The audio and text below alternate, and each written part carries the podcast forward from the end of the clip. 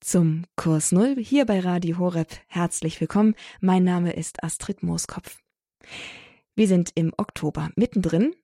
Und der Oktober, das ist ein Monat, ja, da gibt es irgendwie viele Bedeutungen, die er hat. Viele, ja, viele Anlässe, viele Schwerpunktthemen, die uns da begleiten. Unter anderem ist das ja jetzt gerade auch der Missionsmonat. Aber traditionell ist es auch der Rosenkranzmonat. Es ist auch der Monat des goldenen Herbstes und der Monat vielleicht auch des Studienanfangs und all dieser Dinge. Aber in dieser Sendung wollen wir jetzt weder auf die profanen noch auf die missionarischen Aspekte des Oktobers eingehen, sondern Maria und das Rosenkranzgebet in den Mittelpunkt gestellt werden. Dafür hat Professor Lücke uns heute zwei Beiträge herausgesucht, einen über Maria und einen über das Rosenkranzgebet, dieses ach so langweilige Gebet, das man ja keinem mehr zumuten kann. Er bricht heute eine Lanze dafür und er schaut sich auch einmal die Marienfrömmigkeit der katholischen Kirche ein wenig genauer an. Freuen Sie sich also jetzt auf zwei Beiträge von Professor Ulrich Lücke aus Münster, zwei Perspektivenwechsel zum Thema Maria und das Rosenkranzgebet.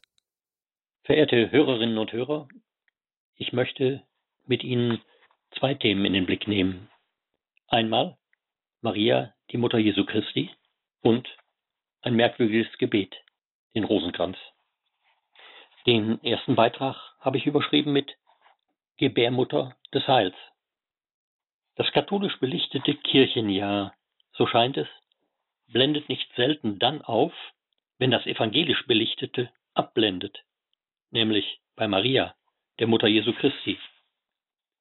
Mit drei Hochfesten, zwei Festen und acht Gedenktagen macht die Kirche ein Aufhebens um Maria wie um keinen Heiligen sonst.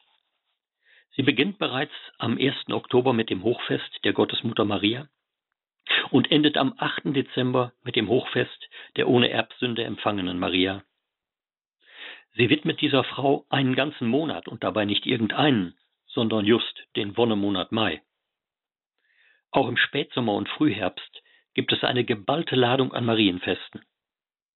Am 15. August Aufnahme Mariens in den Himmel.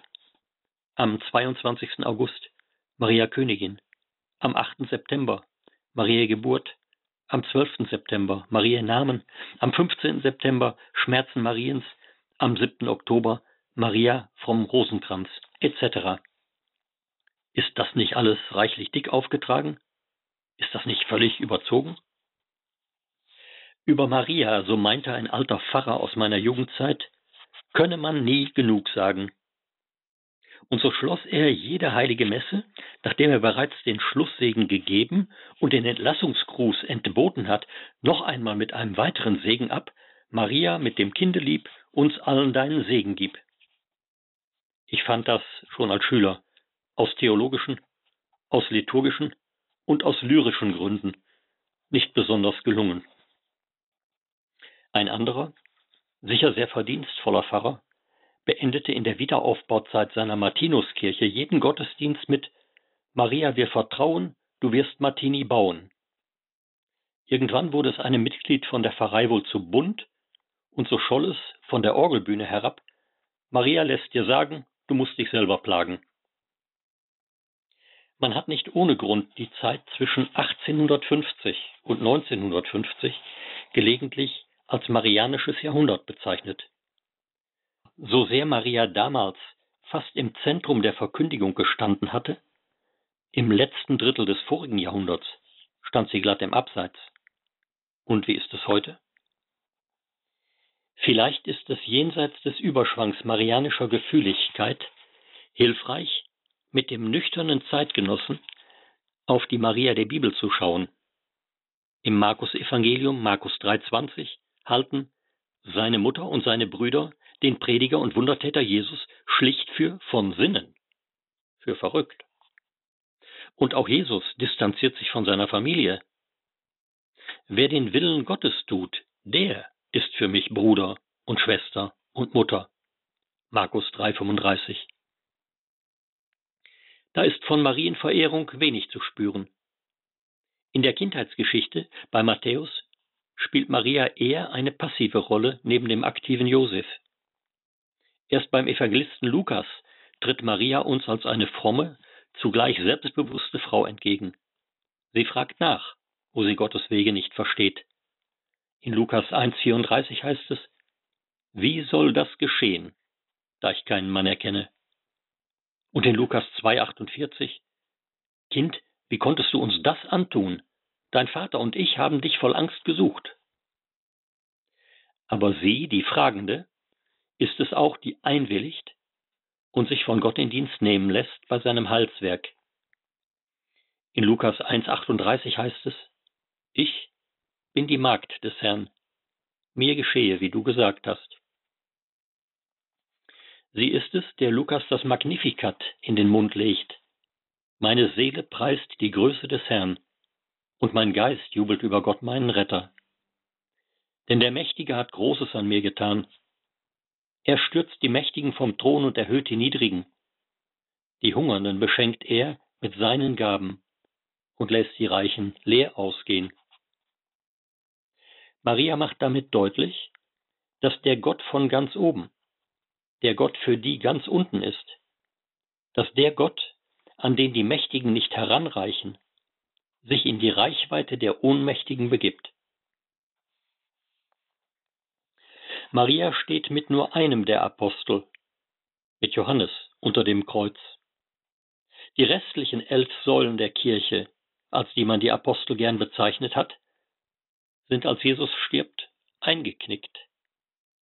Aber Maria steht im Leben und im Sterben zu Jesus, auch wenn sie manches nicht versteht. Maria ist, wenn die Kirche an Pfingsten gegründet wurde, jedenfalls ein Gründungsmitglied, denn sie gehört zur betenden Urgemeinde in Jerusalem, wie Lukas 1,14 uns berichtet. Zur Maienkönigin, zur Rosenkranzkönigin, zur Königin der Apostel, zur Königin der Engel, ja sogar zur Königin des Himmels hat man sie hochstilisiert, als ob man im Himmel nicht endgültig auf den Titel derer verzichten könnte, die schon auf Erden eine überwiegend schlechte Figur abgeben. Aber wer ist Maria? Was zeichnet sie aus? Maria ist der Ort in der Weltgeschichte, an dem Gott Mensch wird. Sie ist die Zeit in der Menschheitsgeschichte, die mit der Menschwerdung Gottes erfüllt wird. Maria ist, wie wir, ohne Gott ein Nichts.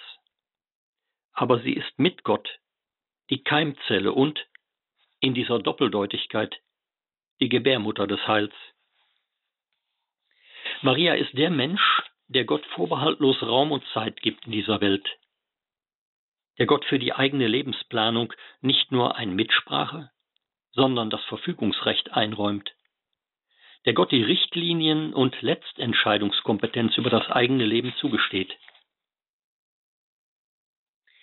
Sie lässt Gott an sich, in sich, mit sich wirken, gibt sich ihm hin. Und in dieser Hingabe ist sie beispielhaft für uns. Sie lässt Gott über sich verfügen. Sie fügt sich in seinen Heilswillen. Und gerade so verfügt sie sich selbst aus dem Unheil der Zeit in das Heil der Ewigkeit Gottes. Natürlich ist Maria ein Kind ihrer Zeit, wie wir Kinder der unseren sind. Aber ihr Beispiel in ihrer Zeit ist uns Vorbild für unsere Zeit. Auch wir können Gott vorbehaltlos Raum und Zeit geben in dieser Welt. Auch wir können, indem wir Gott an uns, in uns und mit uns wirken lassen, Keimzellen des Heils für unsere Zeit werden. Maria, das hat uns Professor Lücke soeben in einem ersten Beitrag hier in der Sendereihe Perspektivenwechsel im Kurs Null angedeutet, ist ein schwieriges Thema zwischen den Konfessionen. So wird den Katholiken doch immer mal wieder etwas überspitzt vorgeworfen, dass sie Maria anbeten würden. Das ist natürlich so nicht der Fall. Wir verehren Maria und, und rufen sie an als Bittstellerin in unseren Anliegen bei Jesus Christus. Und das ist es ja auch, Professor Lücke, was ein wenig Ihre Marienbeziehung charakterisiert, oder? Maria ist in meiner Glaubensbeziehung zweitrangig. Christus ist erstrangig. Natürlich habe Marienbilder in meiner Wohnung. Sie ist für mich ein Vorbild. Sie spricht ja ihr mir geschehe nach deinem Wort. Und äh, das ist ein Satz, der mir und sicher vielen anderen Menschen nicht ganz leicht runtergeht. Besonders dann, wenn es in unserer Lebensgeschichte mal quer läuft, wenn wir Bitteres zu tragen oder zu schlucken haben. Und dann zu sagen, mir geschehe nach deinem Wort und dann auch unterm Kreuz zu stehen.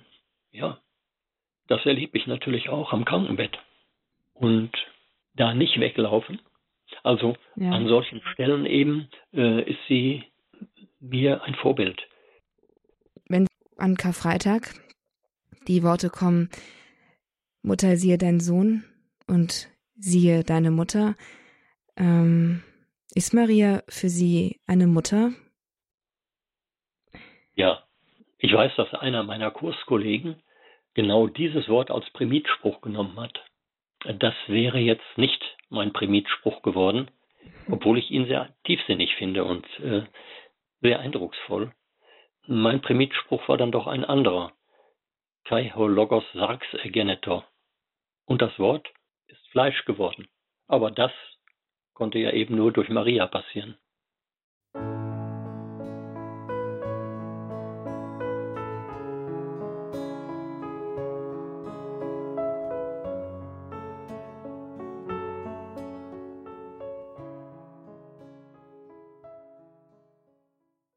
Hier ist der Kurs Null bei Radio Horeb mit Perspektivenwechseln und dem Thema Maria und das Rosenkranzgebet. Im ersten Teil unserer Sendung sprachen wir über Maria, haben einen Beitrag von Professor Lücke gehört dazu. Und jetzt widmet er sich in einem zweiten Beitrag, widmet er sich in einem zweiten Beitrag dem marianischen Gebet schlechthin, dem Rosenkranzgebet.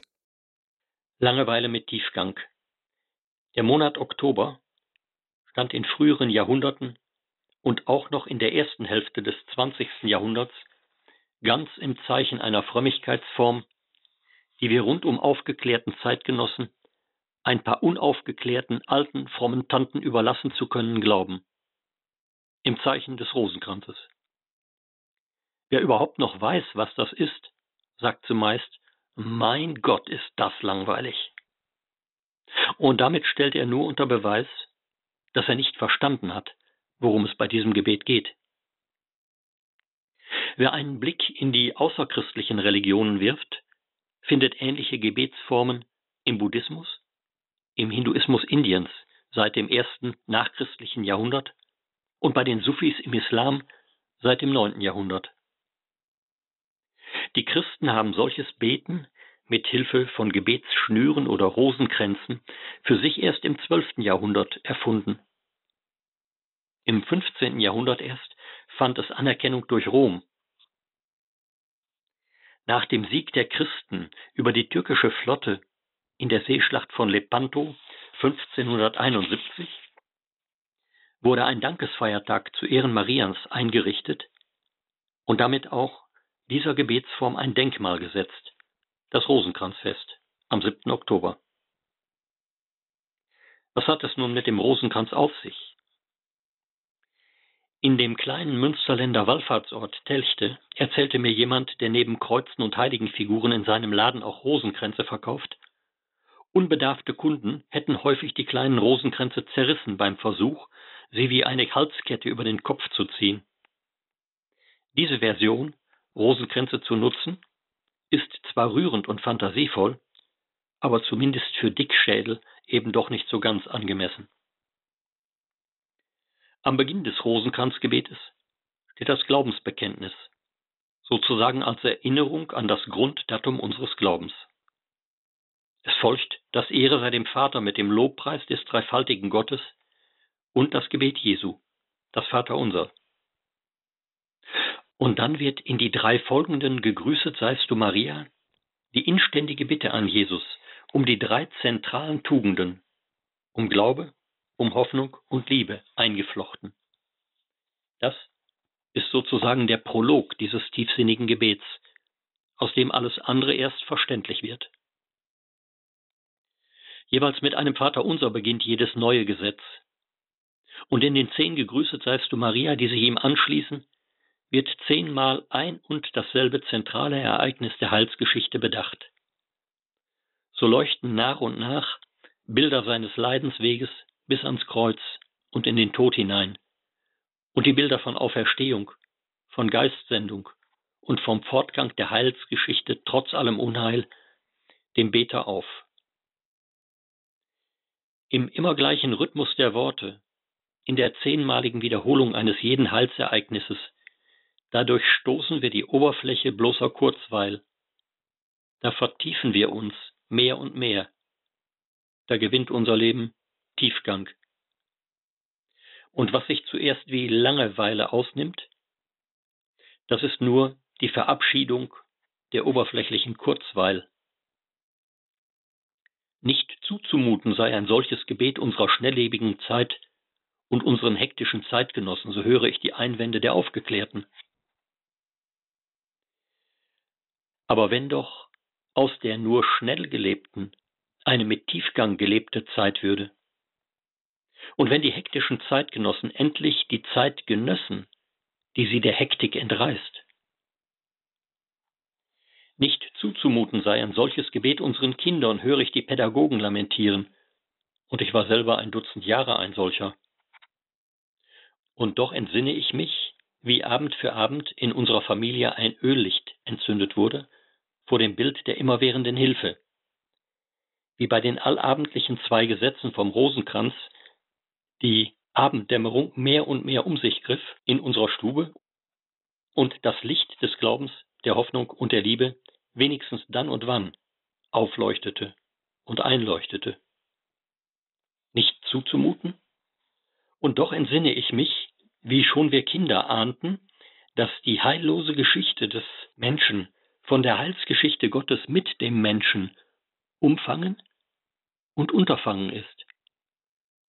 Ein solches Gebet nicht zuzumuten? Muten Sie es sich zu und Sie finden Ermutigung zum Leben in Glaube, Hoffnung und Liebe. Und das zu finden? Da lohnt es sich doch wirklich mal den Rosenkranz zur Hand zu nehmen und dieses ach so langweilige Gebet ins Herz sinken zu lassen und sich mal einfach drauf einzulassen. Eine Anleitung, wie der Rosenkranz geht, die finden Sie auch auf unserer Internetseite unter www.horab.org unter Beten und dort finden Sie eine Anleitung, um dieses marianische, langweilige und doch so tiefsinnige Gebet zu eigen zu machen. Viel Freude und viel geistlichen Gewinn damit. Die beiden heutigen Beiträge hat uns Professor Ulrich Lücke aus Münster vorgetragen und auch verfasst. Einen herzlichen Dank dafür. Liebe Zuhörer, diese Beiträge können Sie wie immer auch nachhören. Bei uns in der Mediathek haben wir sie als Podcast für Sie hinterlegt. Schauen Sie einfach in der Rubrik Kurs Null nach. Dort finden Sie die Sendung vom heutigen Tag, aber auch die zurückliegenden Sendungen mit Professor Ulrich Lücke. Professor Lücke ist emeritierter Professor für systematische Theologie.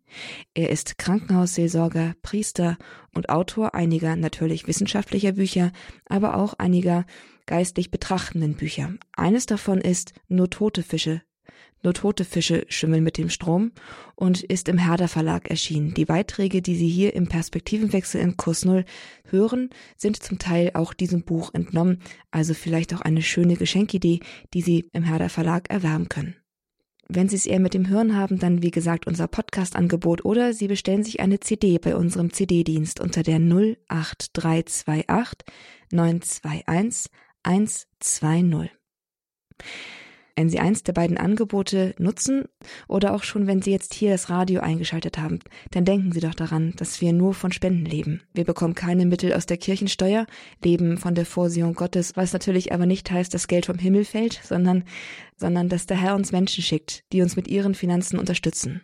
Und Sie sind vielleicht einer von diesen Menschen, die Gott uns schickt. Denken Sie also gerne an uns und helfen Sie uns mit Ihrer Spende, um das Werk Radio Horeb weiterführen zu können. Hier bei Radio Horeb gibt es im Programm jetzt gleich auch noch ein weiteres Highlight, auf das ich Sie verweisen möchte. Wir übertragen ja heute den Marianischen Kongress aus Aschaffenburg und gleich im Anschluss an den Kurs Null geht es hier weiter mit einer Anbetungsstunde und dem Rosenkranzgebet und dann mit einer heiligen Messe, die wir live von dort, nämlich aus Aschaffenburg, übertragen. Wo es also gerade hier im Kurs Null schon um Maria ging, können Sie aus der Theorie gleich in die Praxis einsteigen und sich mit dem Lobpreis und dem Dank und dem Gebet der Gottesmutter vereinen in der eucharistischen Anbetung, im Rosenkranzgebet und dann in der Heiligen Messe. Und das will ich jetzt auch gar nicht weiter aufhalten. Ich wünsche Ihnen viel geistlichen Gewinn mit dem Programm hier bei Radio Horeb vom heutigen Tag und auch in den nächsten Tagen. Wir hören uns spätestens nächste Woche wieder beim Kurs Null um 16.30 Uhr am Samstag und darauf freue ich mich auch schon. Schalten Sie auch dann wieder ein. Alles Gute Ihnen, Gottes Segen. Mein Name ist Astrid Mooskopf. Hier ist Radio Horeb. Leben mit Gott.